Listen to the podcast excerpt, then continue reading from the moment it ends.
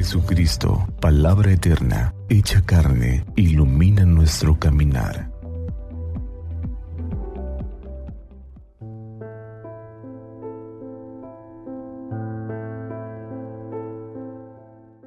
Miércoles 17 de mayo del año 2023. Del Santo Evangelio según San Juan capítulo 16, versículos del 12 al 15. En aquel tiempo Jesús dijo a sus discípulos, Aún tengo muchas cosas que decirles, pero todavía no las pueden comprender. Pero cuando venga el Espíritu de la verdad, Él los irá guiando hasta la verdad plena, porque no hablará por su cuenta, sino que dirá lo que haya oído y les anunciará las cosas que van a suceder. Él me glorificará porque primero recibirá de mí lo que les vaya comunicando. Todo lo que tiene el Padre es mío. Por eso he dicho que tomará de lo mío y se lo comunicará a ustedes.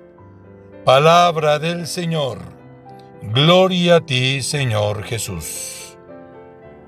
Ya sabemos por Juan que el Espíritu de Dios es veraz, es responsable de acompañar a los cristianos en su tarea de dar testimonio y resistir ante el mal en el mundo. El Evangelio de hoy le añade al Espíritu tres nuevas tareas. Guiarnos en el descubrimiento de la verdad, comunicarnos las cosas de Dios y ayudarnos a interpretar su palabra.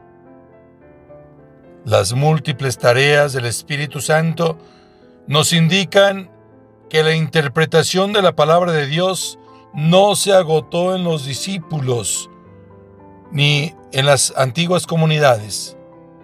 Esta palabra sigue resonando hoy y mañana, aquí y allá.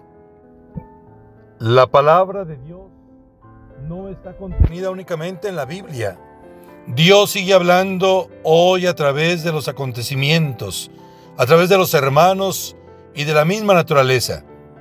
Para comprender esta palabra es necesario interpretarla y actualizarla, teniendo en cuenta tres criterios. Invocar la compañía del Espíritu Santo. Tener como claves de interpretación el amor y la justicia.